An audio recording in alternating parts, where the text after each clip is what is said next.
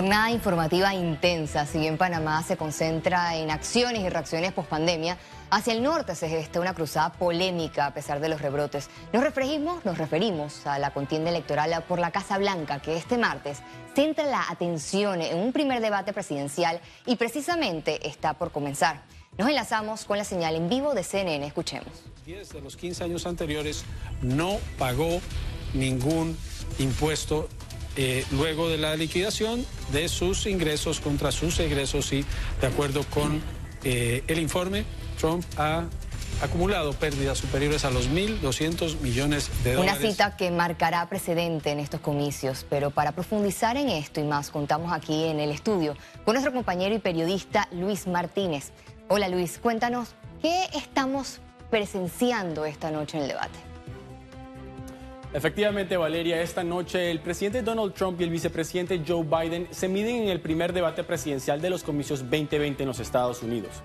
El debate se realizará en Cleveland, Ohio. Chris Wallace, ancla de Fox News, es el moderador. El debate durará hora y media y estará dividido en seis segmentos de 15 minutos cada uno. La primera pregunta es para el presidente Trump y no habrán comentarios iniciales o finales por parte de los candidatos. Interesante, Luis. Y ahora, ¿cuál crees tú que será el tema más crucial a debatir? Por supuesto que la nominación de Amy Coney Barrett a la Corte Suprema de Justicia será un tema importante al igual que la pandemia y las protestas raciales. Pero un tema que está caliente es la declaración de impuestos de ambos candidatos. El pasado domingo el New York Times publicó una investigación que demostró que Donald Trump no pagó impuestos sobre sus ingresos en los 10 de los últimos 15 años. Y en el 2016 solo pagó 750 dólares. Trump nunca publicó su declaración de impuestos. Es más, fue a corte para mantener oculta esta información, mientras que Joe Biden divulgó este mismo martes su declaración de impuestos para el 2019, año en el que pagó más de 300 mil dólares al fisco. Este debate probablemente esté marcado por ataques personales y no una contienda ideológica o de políticas públicas. Veamos la siguiente nota previa que preparé para resaltar las temáticas más importantes que se discutirán en el debate de hoy. El escenario está listo. Los contrincantes y el país entero espera el inicio del primer debate presidencial de los comicios 2020. El presidente Donald Trump buscará capitalizar la nominación de Amy Coney Barrett a la Corte Suprema de Justicia. Trump subrayará el nombramiento de más de 300 jueces federales conservadores durante su periodo presidencial para afianzar a su base de apoyo evangélica. Joe Biden, por su parte, enfocará sus ataques en la gestión epidemiológica del gobierno. El país suma más de 205 mil muertes por COVID-19 y expertos proyectan unas 20 mil adicionales antes de las elecciones. Ambos candidatos tomarán bandos opuestas durante el segmento que discutirá las recientes protestas raciales. Trump se proyectará como el hombre de ley y orden, mientras que Biden será el candidato de la reconciliación y la justicia social. Sin embargo, es la misma legitimidad del sistema electoral la que también será escrutada este martes. Ambos candidatos dudan de la transparencia del proceso. Ellos van a tratar de robarse las elecciones. Tan solo miren esta porquería con el voto por correo. Se van a robar las elecciones. Es la única manera que pueden ganar en Pensilvania. Honestamente, hacen trampa en las urnas. Es la manera que lo veo yo. Es extraordinario ver a un incumbente poner en duda el sistema electoral. Ambos partidos ya se están preparando para un escenario en donde los resultados de las elecciones no estén la noche de los comicios y que posiblemente la decisión llegue a la Corte Suprema de Justicia. De seguro serán unas elecciones históricas, pero de regreso contigo, Valeria. Muchas gracias, Luis, por esta precisión y por esta precisión que tienes siempre a tu andar y siempre tan certero en tu análisis. Y antes de despedirte, cuéntanos, ¿qué veremos mañana? Sí, Valeria, mañana tendremos un análisis del minuto a minuto del debate presidencial ah, en ECO a las nueve y media de la noche. Gracias, Luis, y estaremos atentos minuto a minuto del debate presidencial rumbo a las elecciones de los Estados Unidos. Y ahora nos enfocamos en Panamá. La educación panameña es una de las que más sufre con la pandemia. Los estudiantes que no toman sus clases ya superan los 200.000, número alarmante según explican expertos a pesar de los mejores esfuerzos que se han hecho a través de módulos, a través de radio y televisión y por supuesto las plataformas digitales, nos estamos encontrando que hay un número plural de estudiantes que se han dejado de conectar, y no estoy hablando solamente de plataformas digitales, también estoy hablando de las otras modalidades que hemos indicado, con sus educadores, con su colegio, y hay aproximadamente 68 mil estudiantes que no han podido ser localizados del todo, lo que suma 205 mil estudiantes en total. Pasamos a salud. Panamá avanza con los análisis científicos de pruebas COVID-19 a través de saliva, con estudios en recta final.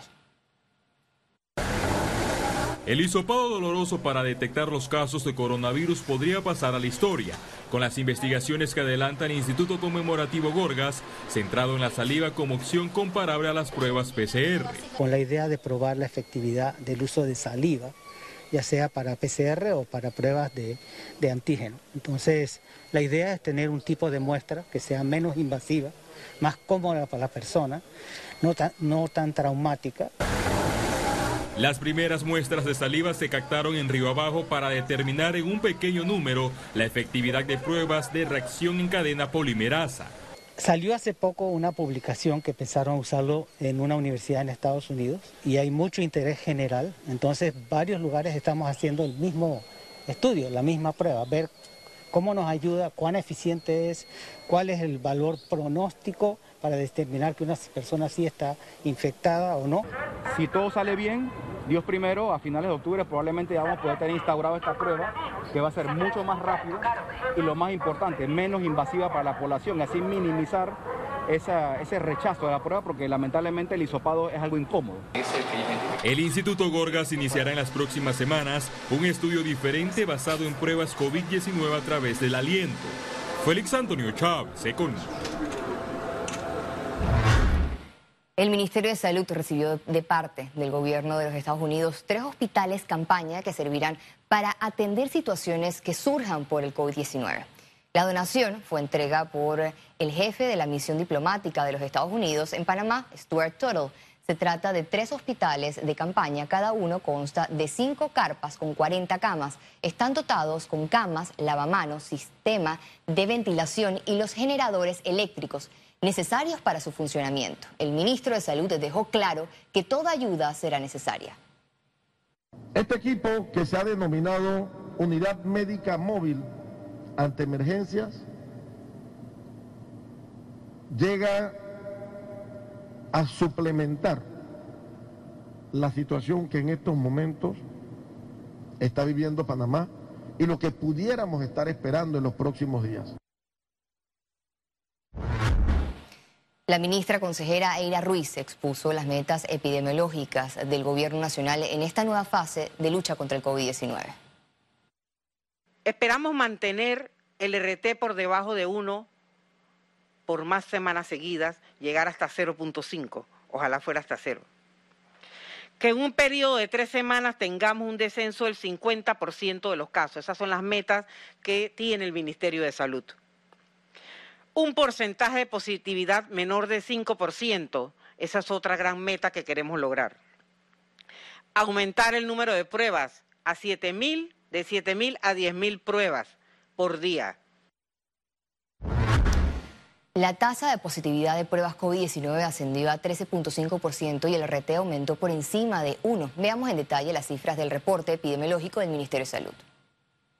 El reporte epidemiológico de este martes totalizó 111.853 casos acumulados de COVID-19.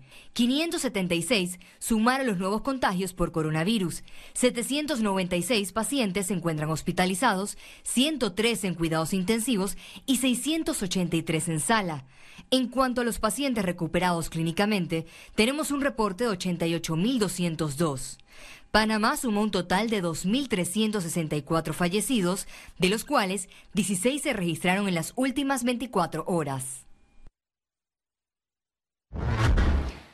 Autoridades hicieron un nuevo recorrido por Obarrio y supervisaron la nueva normalidad de los restaurantes. Las medidas de bioseguridad son la prioridad para las autoridades del Ministerio de Salud y la Gobernación.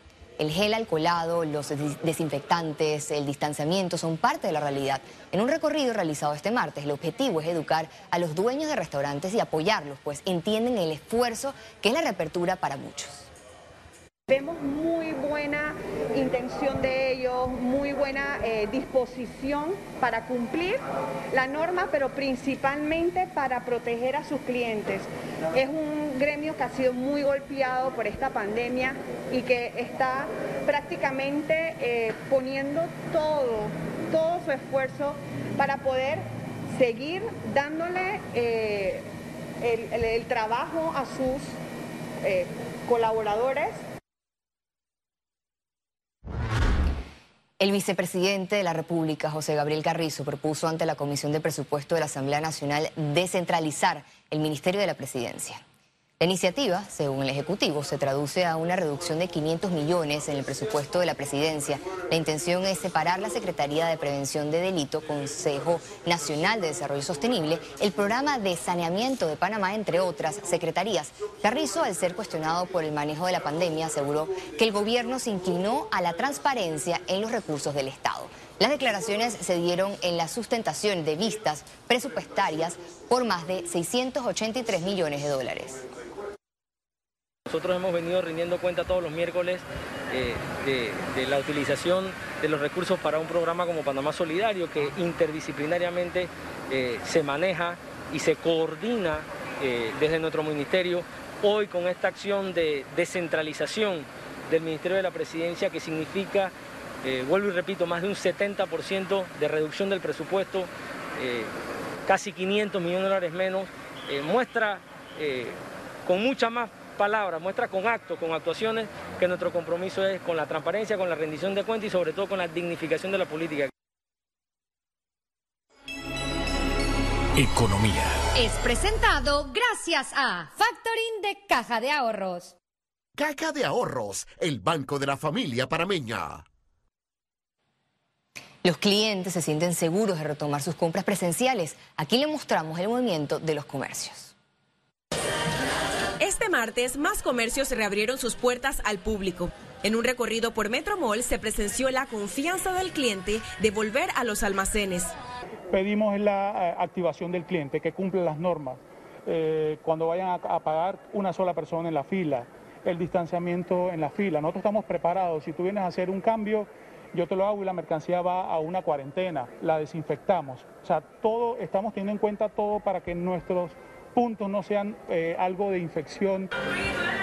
Manipulación de ropa, carretillas llenas y cartuchos fue el escenario, mientras otros solo aprovecharon para ver y distraerse. Sí, muy bien, todo con distanciamiento, todo con alcohol y no hay que esperar porque no hay tanta gente. Creo que la seguridad es algo personal. Creo que ya es muy de uno, tu antibacterial, tu tapaboca, tu distancia. Yo vine con mi mamá y o sea, no tengo contacto con más nadie. Pese a la situación de desempleo y bajos ingresos en el país, las personas retoman las compras. No cae de dinero, pero hay cosas que son necesarias y que en un momento dado pues este, se trata de administrar y de comprar lo más eh, necesario y lo más prioritario en estos casos. Porque hay personas que se la pasan quejándose que no tienen plata para la comida, pero los almacenes están. Los vestidores permanecerán cerrados y recomiendan a los clientes lavar la ropa antes de utilizarla. Ciara Morris, Econews. La reapertura de algunas actividades del sector turismo para el 12 de octubre será poco probable, pero confían que el mercado logrará recuperarse. Probablemente alrededor del 30%, 35% de, de los hoteles no van a poder abrir.